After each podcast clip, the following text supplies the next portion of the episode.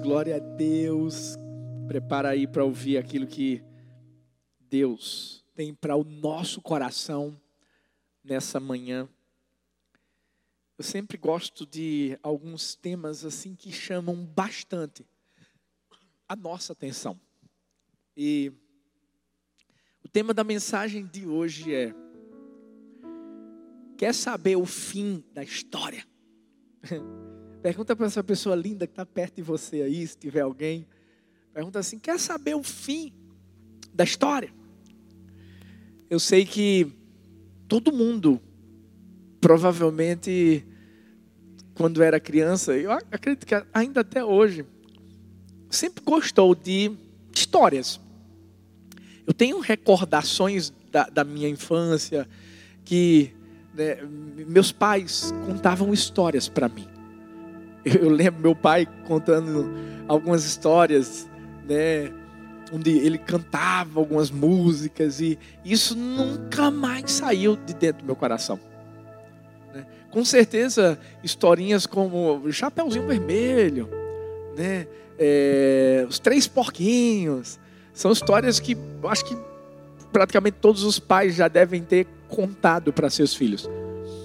Se você cresceu num lar evangélico, sem dúvida alguma, você já deve ter né, ouvido muitas histórias quando era pequenininho de Jonas, de Davi, de Golias, de Samuel.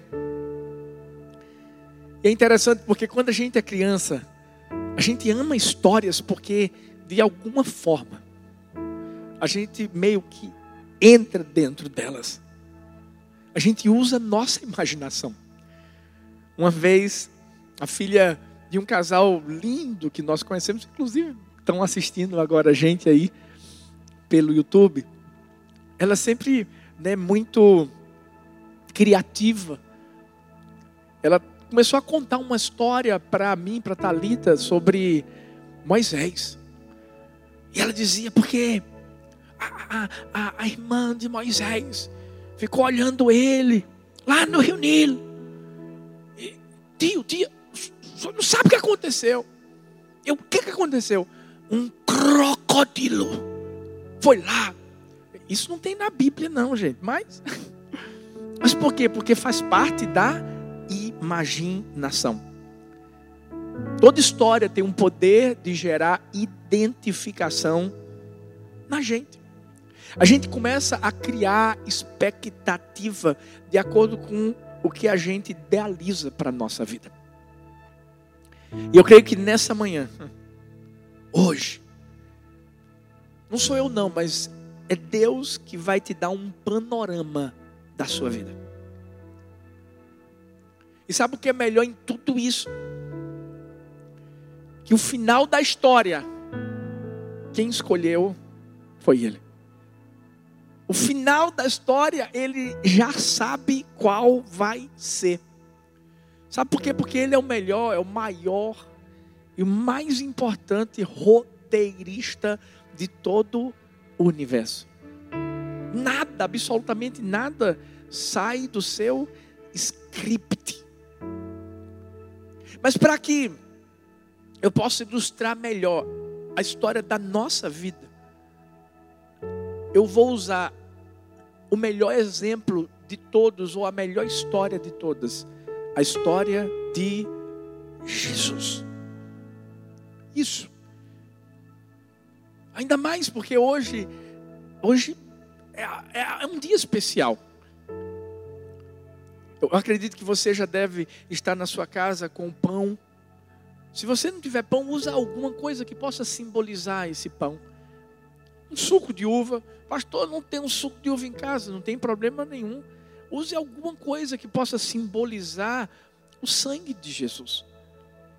Se há uma história que precisa ser contada, que mostra que houve um fim extraordinário, é de Jesus, que venceu a morte, que venceu as trevas, que nos deu vitória juntamente através daquilo que ele enfrentou. Queria que você pensasse comigo. Se você ainda não soubesse o fim da história de Jesus, você acreditaria que tudo, tudo, tudo que ele viveu lhe lançaria para algo maior e melhor. Não tem, não tem histórias que a gente começa a ouvir ou filmes que a gente começa a assistir e a gente pensa assim: uau, esse cara sofreu tanto, foi tanta luta, foi tanta dificuldade, que a gente pensa assim: não é possível que alguma coisa boa vai sair daí. Não foi assim com Jesus? Foi julgado, foi traído, foi açoitado, foi rejeitado, morreu. Mas o que é que acontece? De repente ele ressuscita. Eu amo assistir a, a filmes baseados em fatos reais. Eu amo dramas. Mas não existe um drama melhor que não seja a história de Jesus. Não existe nenhum drama na Netflix que vá barrar esse drama, essa história. E hoje, eu quero que você e eu possamos entrar nessa história. Porque talvez é o que a gente está se identificando nos dias de hoje. Algumas pessoas sem poder trabalhar, outras pessoas até mesmo sem conseguir ver seus parentes, porque não pode ninguém se encontrar. Mas deixa eu te dizer uma coisa. Espera, porque o fim vai ser de vitória. O final vai ser feliz. Eu quero que você não deixe de não deixe de assistir o filme todo. Não deixe de, de ler a história toda. Não desista. Não, não, não, não se desespere. Se tem algo que eu sempre declaro é que o fim vai ser melhor que o começo. Eu creio nisso. Eu me lembro daquele, daquela história linda de um casamento em que Jesus se encontrava e o vinho acabou. Talvez muitos de nós estamos vivendo isso. Antes estava uma festa maravilhosa, de repente, pá, acaba o vinho. A tentativa do diabo de entristecer, de trazer desespero, de trazer medo. Mas aí, de repente, Jesus aparece e faz com que um vinho novo seja dado para as pessoas que faziam parte daquela festa. Eu declaro que tem um vinho novo para mim e para você. Eu declaro que o fim vai ser melhor que o começo. Cora Coralina disse: O que vale na vida não é o ponto de partida, e sim a caminhada. Caminhando e semeando, no fim terás o que colher. A trajetória pode ser difícil, mas a colheita vem. E a minha pergunta é: o que é que você e eu estamos semeando nessa caminhada. Eu vi a história de que na época da Guerra Civil Espanhola, os soldados levavam nas bolsas pequenos pedaços de chocolate. E eles eram revestidos com uma camada firme de açúcar. Para quê, pastor? Para que eles não derretessem, para que eles pudessem ficar intactos e servirem de energia para os soldados. Um empresário viu isso e lançou nos Estados Unidos um produto muito semelhante àquele que era usado nas guerras. A única coisa que ele fez foi colocar algumas cores chamativas nessa crosta, nessa camada de açúcar. E você sabe de que chocolate eu estou falando? De um chocolate que minhas filhas amam, que eu amo e que a maioria das pessoas que estão nos assistindo também amam. M&M's. Olha como é que nasceu o M&M's que, que eu quero dizer com isso? Que o MMs é gostoso? Também. Mas principalmente, que as melhores coisas, pessoas, são produzidas nos campos de batalha. É justamente quando a história parece que vai ter um fim horrível, e de repente, algo maravilhoso nasce de lá. Eu acredito que com tudo isso que nós temos vivido, nós temos condições de sairmos dessa batalha da vida sendo alguém melhor, um pai melhor, um esposo melhor, uma esposa melhor, um funcionário melhor, um empregado, um patrão melhor, uma igreja melhor. Diante disso, eu quero te perguntar: você quer saber qual vai ser o fim, ou como vai ser o fim dessa história? Quando a gente pega a vida de Jesus, no início, pode ter prisão, mas no fim, vai ter remissão de pecados. A Bíblia fala em Lucas 22, versículo 47, enquanto ele ainda falava, apareceu uma multidão conduzida por Judas, um dos doze. Este se aproximou de Jesus para saudá-lo com um beijo. Mas Jesus lhe perguntou: Judas, com um beijo você está traindo o filho do homem? Ao verem o que ia acontecer, os que estavam com Jesus lhe disseram: Senhor, atacaremos com espadas. Um deles feriu o servo do sumo sacerdote, decepando-lhe a orelha direita. Jesus, porém, respondeu: Basta. E tocando na orelha do homem, ele o curou. Então Jesus disse aos chefes dos sacerdotes, aos oficiais da guarda do templo e aos líderes religiosos que tinham vindo procurá-lo: Estou eu chefiando alguma rebelião para que vocês tenham vindo com espadas e varas? Todos os dias eu estava com vocês no templo, vocês não levantaram a mão contra mim. Mas esta é a hora de vocês, quando as trevas reinam. Então, prendendo-o, levaram-no para a casa do sumo sacerdote. Pedro e seguia à distância. Lucas 23, versículos 42 e 43. A Bíblia diz: Então ele disse: Jesus, lembra-te de mim quando entrares no teu reino. Jesus lhe respondeu: Eu lhe garanto, hoje você estará comigo no paraíso. Eu queria que você imaginasse uma situação comigo. Você estivesse na sua casa, dentro do seu quarto, orando, e de repente, o seu melhor amigo, um grande amigo seu, entrasse na sua casa, entrasse no seu quarto com vários policiais e dissesse: Você está preso. O que o senhor quer dizer com isso, pastor? Foi mais ou menos isso, contextualizando o que Jesus enfrentou na vida dele. O que é que eu e você pensaríamos se nós estivéssemos vivendo isso? Talvez o primeiro pensamento seria: Deus não está comigo, Deus me abandonou, Deus se esqueceu de mim.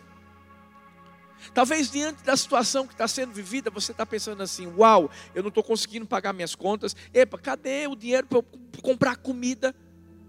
Acabei de ficar desempregado. E eu sei que o primeiro pensamento que vem é justamente esse: Deus me abandonou. Na vida de Jesus, no começo houve uma prisão.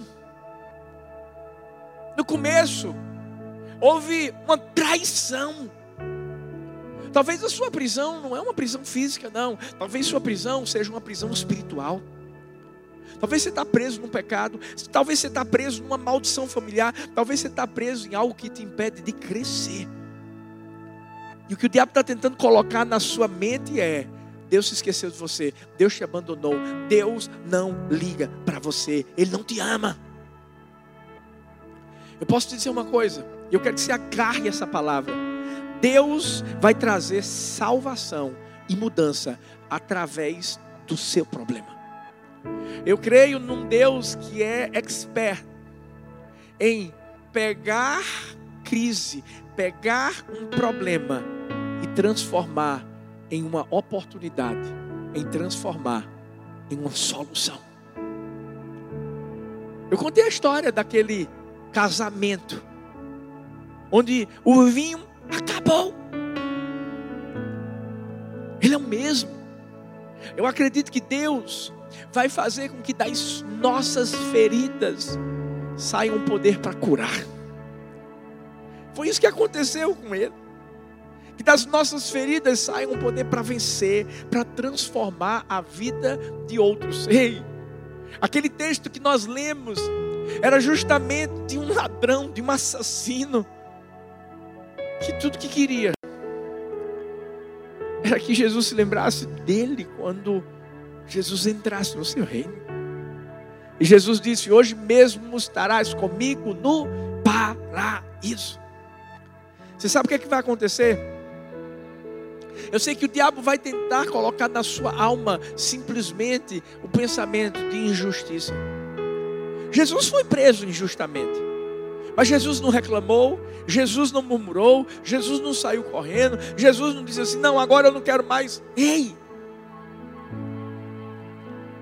A nossa dor, a nossa prisão, elas são capazes de criar uma oportunidade de salvação para a vida das pessoas. O que te aprisiona hoje vai ser justamente aquilo que vai libertar alguém amanhã. Eu não sei se você sabe, mas há uma expressão americana, the American Dream, que muitas pessoas têm perseguido na sua vida. O sonho americano. Mas você sabe como é que nasceu essa expressão. Ela surgiu em 1931, durante um dos piores momentos que a nação norte-americana viveu o momento da Grande Depressão. Engraçado, porque parece incoerente que essa ideia de que qualquer pessoa poderia triunfar nos Estados Unidos tenha surgido em meio à maior crise da sua história. Nessa época, o país havia perdido metade do PIB e 25% dos empregos formais. Mas foi nesse momento de maior dificuldade que esse lema surgiu. Eu creio que é nesse momento de crise crise na saúde, crise na economia, que nós podemos continuar acreditando, crendo que vai ter algo bom, que o fim vai ser bom, que o final vai ser feliz. Você sabe o que aconteceu naquela época? Uma das empresas chamada International Business Machine decidiu seguir uma orientação contrária àquela que todos diziam, agora vai ter que ter corte, faz, faz com que algumas pessoas que estão trabalhando para você já sejam demitidas, faz isso, faz aquilo outro. Mas essa empresa começou a contratar, comprou equipamentos, investiu pesado em inovação. O dono da empresa simplesmente pensou assim: se eu fizer os investimentos certos, quando essa crise passar, eu vou estar em vantagem. Você sabe o que, é que aconteceu? Quando a crise passou, o presidente da época era o Franklin Roosevelt. Ele anunciou uma ambiciosa meta de processamento de dados. E ele disse: Eu preciso de uma empresa que esteja qualificada para fazer isso. E sabe qual foi a única empresa que estava preparada para isso? International Business Machine. Talvez eu dizendo dessa forma, você vai dizer assim: que empresa é essa, pastor? Nada mais, nada menos do que a IBM. A IBM permaneceu na posição de empresa mais bem sucedida do mundo. Sabe por quanto tempo? 50 anos. O que eu quero te dizer é que a crise te promove não só a se ajudar, mas a ajudar os outros. Eu estava ouvindo um podcast do pastor Craig Groeschel falando sobre liderança, e ele estava falando justamente sobre isso. Esse é o momento de agora nós como líderes entendermos que tem alguma coisa boa que pode sair de tudo isso. Veja que coisa, igrejas que nunca tinham utilizado a tecnologia. E olha que estava aí Sabe, para a igreja do amor é muito normal estar tá fazendo isso que eu estou fazendo. A gente já pregava para você online. Tudo. O que a gente fez foi agora melhorar mais ainda a nossa internet, fazer com que haja mais equipamento. Mas, ei, a gente já fazia isso. E agora, graças a Deus, tem um monte de igreja aqui que agora está vendo que a tecnologia é boa. Glória a Deus. Que a gente pode alcançar mais vidas através da internet. Glória a Deus. O seu dia mal pode transformar o dia bom de alguém. O dono daquela empresa viu no sofrimento uma oportunidade de crescimento. É isso que a gente precisa enxergar nessa hora também. A gente precisa se reinventar. Quando Paulo disse em Romanos 8,18: Considero que os nossos sofrimentos atuais não podem ser comparados com a glória que em nós será revelada. Ele estava dizendo assim: se prepara, tem coisa grande vindo por aí. Eu quero declarar: tem coisa grande vindo por aí, para a nossa vida, para a nossa família, para a igreja do Senhor, para a nossa nação, em nome de Jesus. Eu acredito que muita gente que está me assistindo agora é, deve ser fã daqueles filmes da, da Marvel. Você deve conhecer o ator que faz justamente o Homem de Ferro, Robert Downey Jr. Talvez você não conheça a história dele, mas deixa eu falar um pouquinho sobre a história dele. Ele tinha seis anos quando seu pai lhe deu um cigarro de maconha para experimentar. 28 anos quando foi indicado ao Oscar. E 31 anos quando acordou na prisão sobre uma poça do próprio sangue. Talvez você diga o quê? Aquele cara que é o homem de ferro, que é uma figura emblemática no filme, isso. Hoje, o Robert Downey Jr. é um dos atores mais bem pagos de toda a história de Hollywood. Ele ocupou esse, esse, esse, essa, esse cargo aí, essa posição de 2013 até 2015. Sempre ficando nas primeiras posições. E depois que ele embolsou 75 milhões de dólares por esse filme recente, Vingadores Ultimato. Ele vai provavelmente novamente subir a essa posição da Forbes em 2019. Ele está cinco anos sem fazer um filme que, que, que seja que não seja da Marvel. O que, que a gente aprende com ele? Sabe o quê? A gente pode até passar por dias difíceis mas isso não vai determinar o nosso fim. Pelo contrário, quando a gente vê que o negócio parece que está ficando complicado, é porque vai ter muita coisa boa, vai ter muito sucesso, vai ter muita vitória. Quer saber o fim da história? No início, pode ter sofrimento, mas no fim vai ter milagre.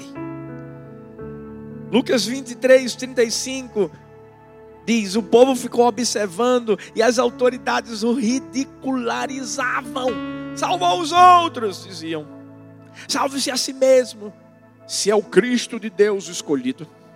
Os soldados aproximando-se também zombavam dele, oferecendo-lhe vinagre, diziam: Se você é o rei dos judeus, salve-se a si mesmo. Havia uma inscrição acima dele que dizia: Este é o rei dos judeus. Um dos criminosos que ali estavam dependurados lançava-lhe insultos: Você não é o Cristo? Salve-se a si mesmo e a nós. Lucas 24, versículo 1 diz: No primeiro dia da semana, de manhã bem cedo, as mulheres tomaram as especiarias aromáticas que haviam preparado e foram ao sepulcro. Encontraram removida a pedra do sepulcro, mas quando entraram, não encontraram o corpo do Senhor Jesus. Ficaram perplexas, sem saber o que fazer. De repente, dois homens com roupas que brilhavam como a luz do sol colocaram-se ao lado delas. Amedrontadas, as mulheres baixaram o rosto para o chão. E os homens lhe disseram: Por que vocês estão procurando entre os mortos aquele que vive? Ele não está aqui, ressuscitou. Lembrem-se do que ele lhes disse quando ainda estava com vocês na Galileia. É necessário que o filho do homem seja entregue nas mãos de homens pecadores, seja crucificado e ressuscite no terceiro dia. Interessante, Jesus foi ridicularizado pelas pessoas. Essas pessoas eram as mesmas por quem ele iria dar sua vida. As pessoas que ele amava. Zombaram dele, o feriram. E o que foi que ele fez? É, continuou seguindo o caminho da cruz. Talvez seja isso que você pode até estar passando. Talvez até mesmo diante dessa situação toda, algumas pessoas estão dizendo aí: cadê o teu Deus? Talvez pessoas estão, ao invés de te ajudando, estão criticando. A gente sabe que existe sim uma luta espiritual. A igreja nunca vai guerrear contra pessoas. A igreja guerreia contra espíritos, contra o diabo, contra principados, contra potestades. Mas deixa eu te dizer, quando muitos pensarem que é o seu fim, é porque vai ser o começo. Quando muitos pensarem que ah, agora acabou tudo, é porque agora Deus vai começar a fazer algo diferente. Foi assim com Jesus. Mesmo, mesmo que nós não estejamos vendo nada humanamente falando, Deus está fazendo. Eu creio que existe um milagre que está sendo gerado no coração de Deus. Sabe por quê? Porque se o fim de Jesus foi de ressurreição, vai ser assim o nosso fim também. O fim vai ser de ressurreição. Você sabia que essa ferramentazinha que todo mundo gosta de usar, chamada Instagram, não começou como Instagram?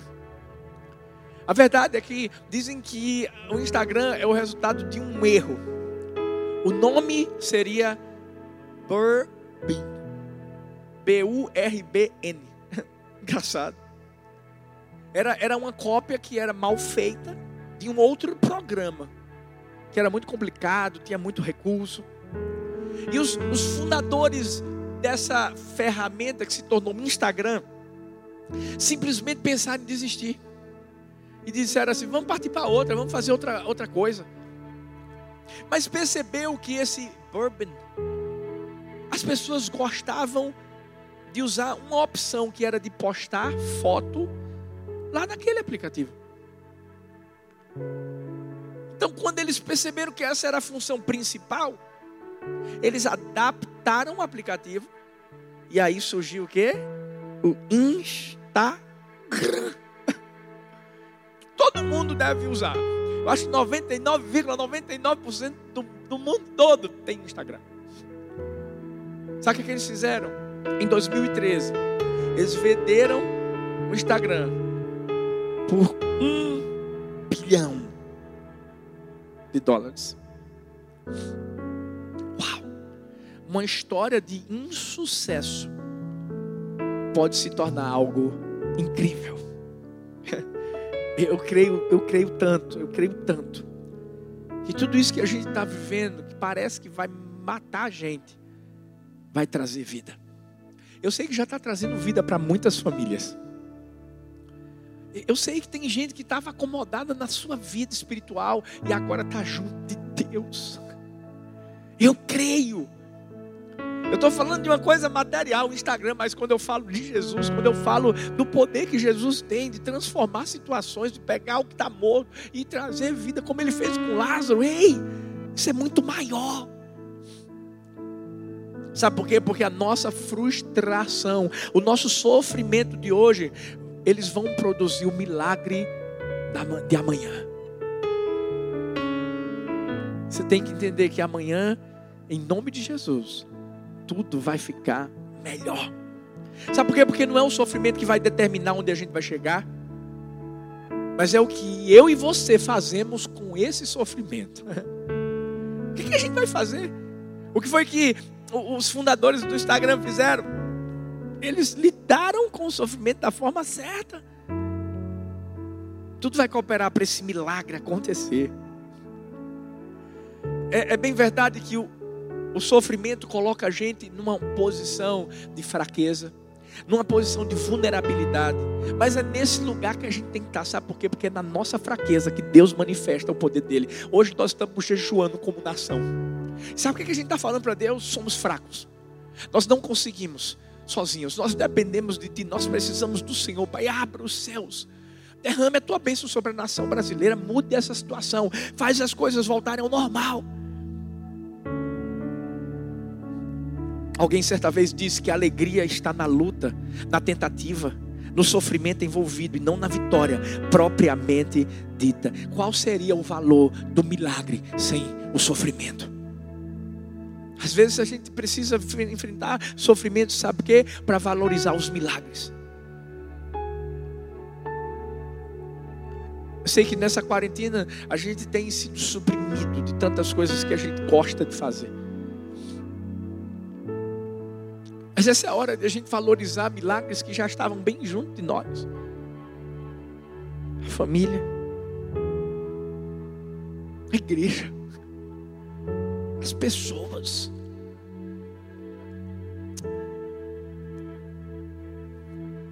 A gente precisa valorizar a fase difícil que a gente está vivendo. Porque assim a gente vai valorizar mais ainda os milagres que Deus vai realizar. Eu sei que a quarentena não vai durar para sempre. E eu, eu creio que está bem perto de acabar, em nome de Jesus. Mas a pergunta que eu faço é: o que é que vai restar depois disso? Vai restar a murmuração?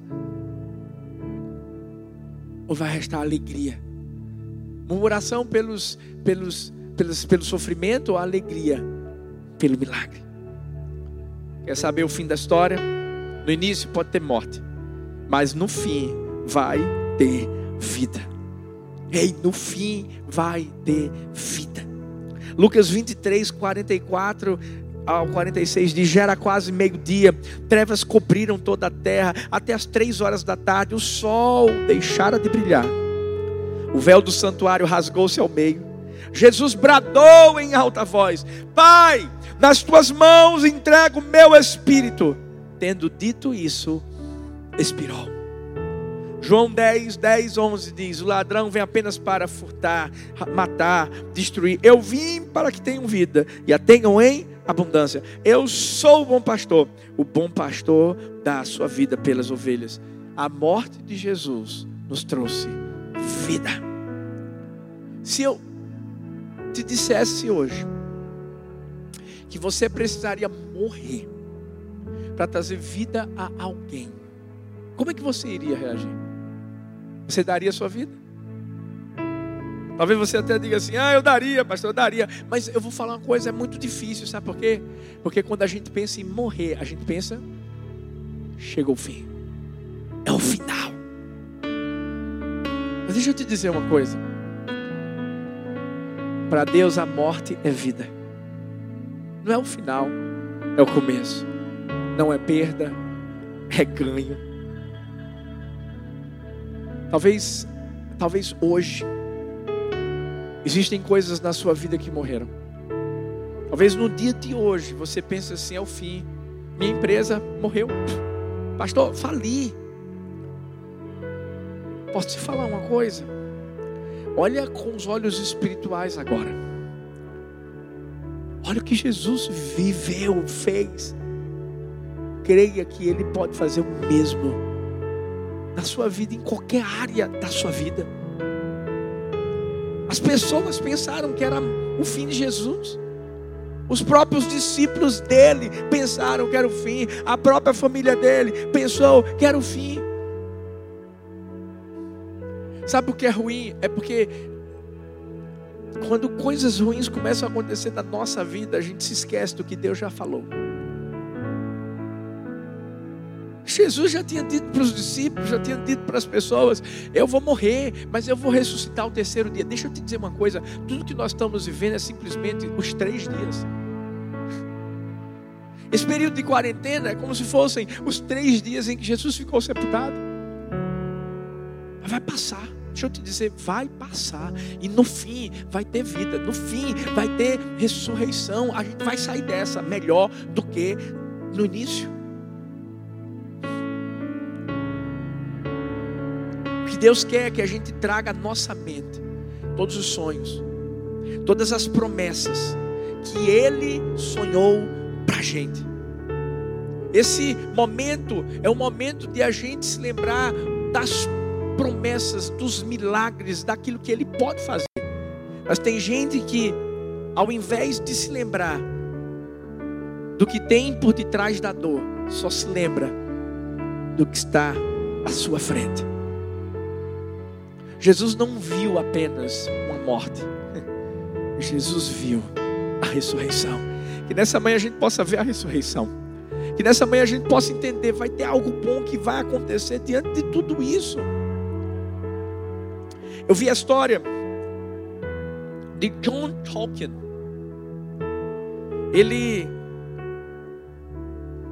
depois de muito pesquisar,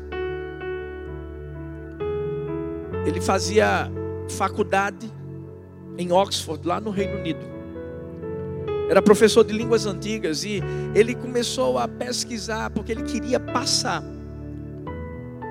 para pessoas que eram da Islândia, da Escandinávia, quais eram os mitos, as lendas que o Reino Unido tinha.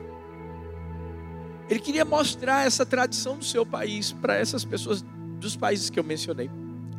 Ele pesquisou e não encontrou nenhuma, nenhuma história, nenhuma Sabe o que, é que ele, ele, ele fez? Ele começou a escrever um verso em um envelope. E ele escreveu assim: Em um buraco no chão vivia um hobbit. Você sabe quem é esse homem? John Tolkien. Ele foi quem escreveu a saga O Senhor dos Anéis. Se tornou um dos livros e filmes, livros mais vendidos, filmes mais vistos no mundo todo.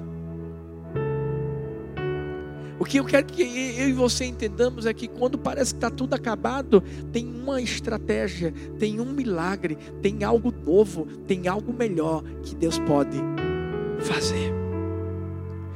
Hoje é o dia da gente se levantar, de entender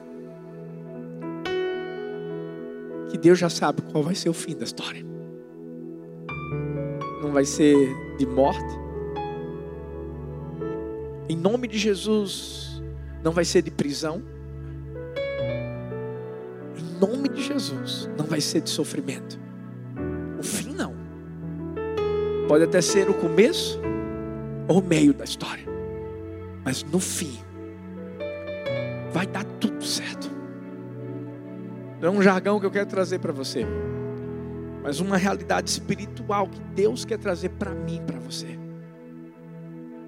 Sabe quando aquela música diz: Porque Ele vive, posso crer no amanhã, porque Ele vive temor não há. Mas eu bem sei, eu sei que a minha vida está nas mãos do meu Jesus, que vivo está. É a nossa realidade. Se o nosso fim fosse de derrota, eu ia falar para você, porque eu sou muito sincero. Mas a gente nunca vai perder. A gente nunca vai perder.